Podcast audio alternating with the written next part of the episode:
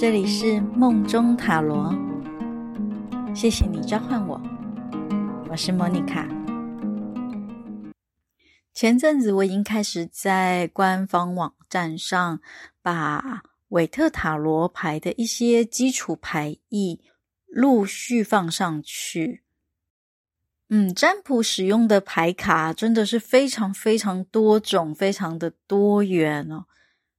那韦特塔罗牌算是很很经典吧，而且里面蕴含的意义、连接出去的学说很广哎，有很多很多可以探讨的，所以我真的是乐此不疲的想好好的分享最基本的韦特塔罗牌这一套系统。所以也才会有一个灵感，诶，想要做这一系列跟着塔罗过上好生活的主题。那在开始聊这个主题前，我们要先来讲讲，呃，韦特塔罗牌主要有二十二张大阿卡纳，还有另外五十六张是小阿卡纳。为了方便讲解的顺序哦，我们会先从大阿卡纳开始。那什么是大阿卡纳呢？简单来说，它是会比较宏观的，涉及到嗯比较高层灵魂意识的。如果在牌阵当中有出现大阿卡纳，通常要把它视为比较主要、重要的调性。来解释整个牌面，在韦特塔罗牌的编排当中，编号零是愚人牌，然后接下来是一二三，一直到二十一，第二十一张世界牌，整个流程可以视作为一个灵魂意识提升的旅程。每个阶段都有每一个阶段的美妙和值得突破的讯号，很有趣哦。而今天我们首先要来聊的愚人牌，常常被视为开头的第一张，因为它是编号零。也有一些学派认为它应该要是第二十二张，也就是接在二十一号世界牌之后。在我占卜的经验跟感受上呢，我觉得愚人牌是可以穿插在任何一张牌之前跟之后，这就是它最神奇美妙的地方。在开始聊的时候，我真的忍不住想要先分享。当我想要做这一集节目的时候呢，我是拿出了愚人牌这张牌，边看着边想，然后这时候。我的手臂上居然跳进一个小小小小的螳螂，它超超超可爱的，就好小只。然后你可以看到它有它有长长的那种小小手臂这样子。那我就觉得它妨碍我，我把它吹开，让它到桌子的旁边。它一路一路就是沿着桌子走走走到我的嗯桌子的对象。我有在想说，诶他如果一直待在室内，他能活下去吗？他能够生存下去吗？在我这么想的时候，我就对着那只那只小螳螂拍拍桌上的那一张愚人牌，然后慢慢的把那张牌推向他。诶，我觉得他好像就懂了耶，他就直接跳上了愚人牌，让他像坐那个飞毯一样。拖着那个愚人牌，就把他送到阳台外的花圃上了。哇，他的世界就很宽广了。那我真的感觉这个这个过程好奇妙哦。就是在我在想这个主题的时候，哎，突然跳进了一个这么的小可爱。然后他今天的历程，他人生历程也很很神奇。他不知怎的闯入了一个就是人类的居家环境。然后呢，乘着编号零大阿卡纳的愚人牌，被送出户外，开启他未知神奇的人生，真的很有趣。那么说到人生，我想起年轻一点的时候，有朋友问过我，想要聪明但痛苦的活着，还是想要像个笨蛋一样，可是快乐的活着？你们呢？你们会想怎么选？然后我真的好好奇哦。以前的我啊，是毫不犹豫、立即的就选了，当然是聪明但痛苦的活着。这个意思是什么？这意思就是我不敢笨啊，我很需要很大量的知识，我需要能够掌握一切的能力和力量。我觉得没有人可以依靠，我必须要想办法。这就是这个选择背后的心理动态哦。那要更深入的挖掘哦，会和以前的我一样选择聪明但痛苦的活着的，不一定是真的想要舍弃快乐，怎么可能呢？只是我们打从内心不认为笨笨的生活可以快乐。在对应今天愚人牌这张主题。没有错，那时候的我的灵魂意识当中，并没有愚人这个选项，所以我少了什么？你们知道吗？以前的我少了运气，少了很多奇迹，多了非常非常多的阻碍。所以话讲在前头，大阿卡纳的愚人牌要带你们过上什么样的好生活呢？就是具有希望、无畏、无所畏惧的无畏、正向阳光的、充满奇迹的生活，怎么样？喜欢吗？确实哦，现在的我真的没办法想象以前的我在想什么。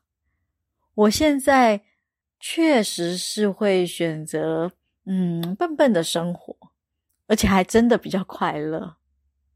而且亲自体验后啊，事情不会变得失控啊，没有办法完成啊。好像我们以前过去认为的笨笨的生活，好像就是活得像是呃豆豆先生啊那类的喜剧片，一堆灾难的感觉哦。嗯、其实不然，你再怎么谋划一切，嗯，整体来说，每个人的生活还是很像豆豆先生。哦，有各种无法预期的状况，有各种神奇的人类哦，会需要你跟他们去做各式各样的交流。那反而其实愿意笨笨的生活，又代表了一个面向，就是安全感比较充足了。你可以把自己交给这个宇宙。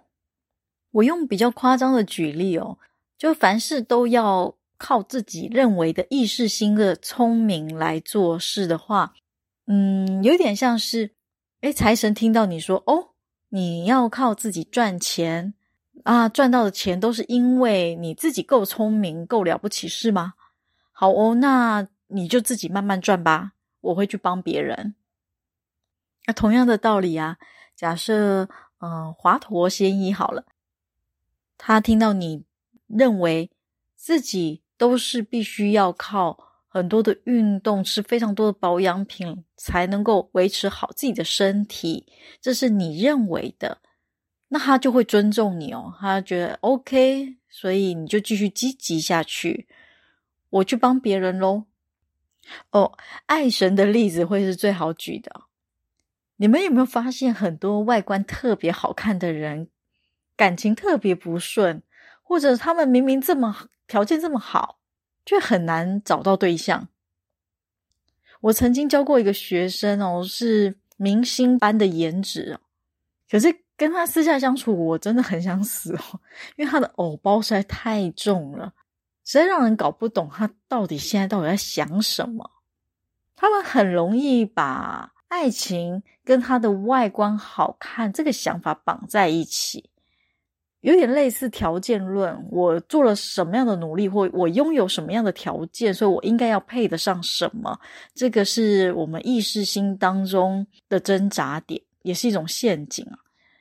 那爱神就会觉得哦，OK，你就继续帅你的，你就继续美你的，那我去帮别人喽。那么愚人就是要打破你们的框架。愚人这张牌是典型的，完全没有预设立场，他不会想说，哦，我唱歌这么难听，一定不能成为歌手。他不会想说，啊，我这么老了，一定找不到爱情。这些框架还分正反面哦，像是，哦，我这么帅，一定很容易拥有爱情。这是框架哦，那我这么丑，一定没办法得到爱情，这也是框架。这两种框架都会让你得不到爱情，或者是得到你不满意的爱情。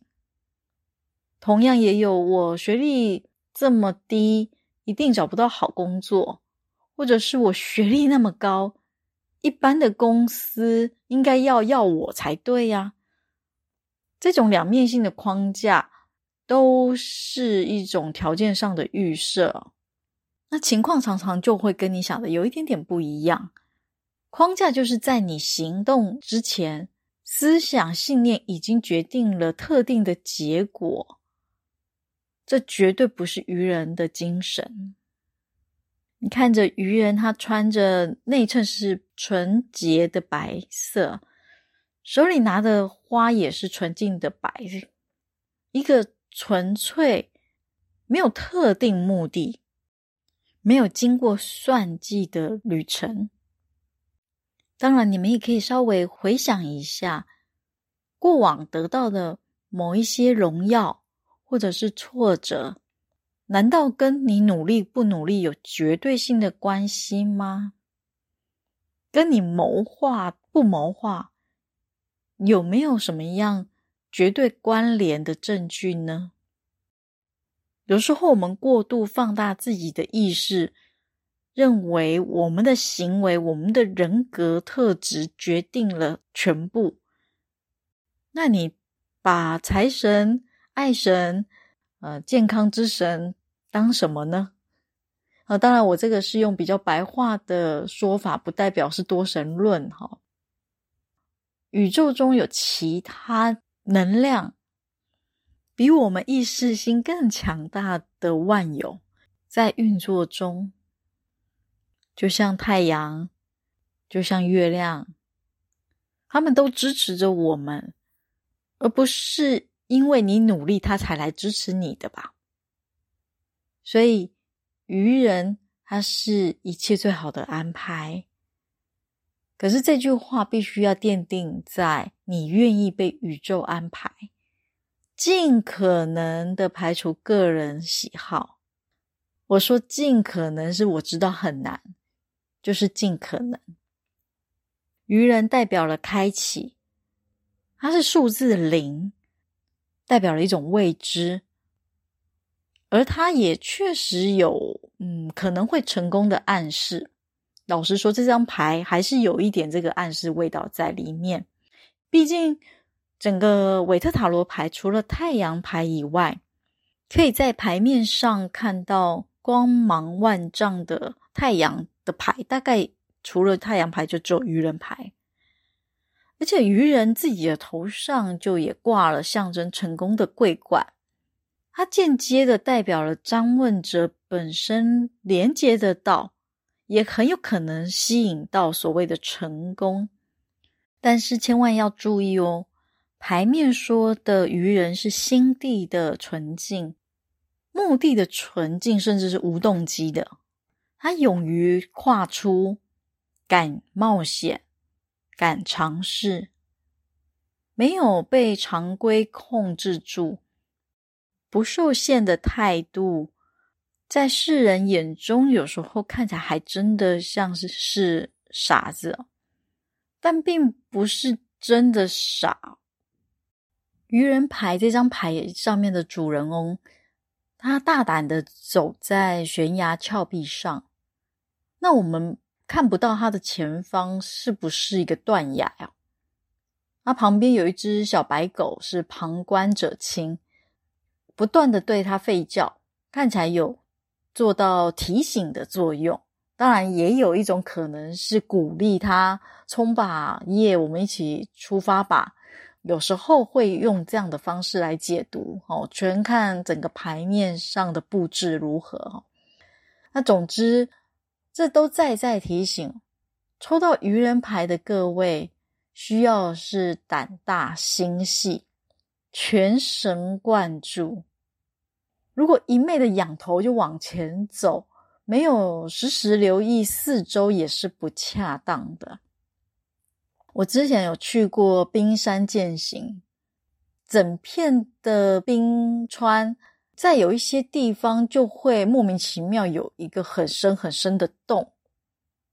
那如果你要是在这个这样的践行当中边聊天啊，边滑手机啊，哦，没有看路的情况。哇！你掉下去，睁开眼就是下一世咯。所以不够愚人，你的世界不会大。那太过愚人，嗯，你的世界很容易毁灭。不是你灭了这个世界，就是这个世界轻轻一脚就把你灭了。前阵子有刚好有一个人，他来问到他该不该开一家店。那他抽到的就是愚人牌的正位，虽然这没有办法代表他绝对性的成功，但却是代表着会是一个很好的探险。明显的告诉他，迈出去的每一步可能都是一个新的岔路，有可能滑落悬崖下。也可能跨到更高、更不同的境界。总之，你需要实际行动，需要热情的探索，但绝对需要谨慎，也愿意迎接宇宙给你的试炼。抽到了愚人牌，常常你可以想象，就是听到游戏开机的声音。就认真投入吧，只要心态对了，里面一定有很有趣的事情在等着你。就算过程当中难免遇到阻碍和许多嗯没办法预测的状况，但是奇迹神奇也同时发生在这张牌当中，是不是很有魅力呢？是不是很像每一个英雄之旅的起点呢？好了，今天的节目就说到这。不知道你们本身的 DNA 当中有多少愚人的成分呢？如果太多的，就要收敛一下哦。没有的，就像我原本真的是很少很少很少。我们要学着点，让自己的世界再宽阔一些，自己也才有成长的空间。那希望今天这个节目对你们有帮助哦。喜欢的朋友，请帮我们分享出去，让我们共创更多、更深、更广的美丽境界吧。再次谢谢你的召唤。我们下次见。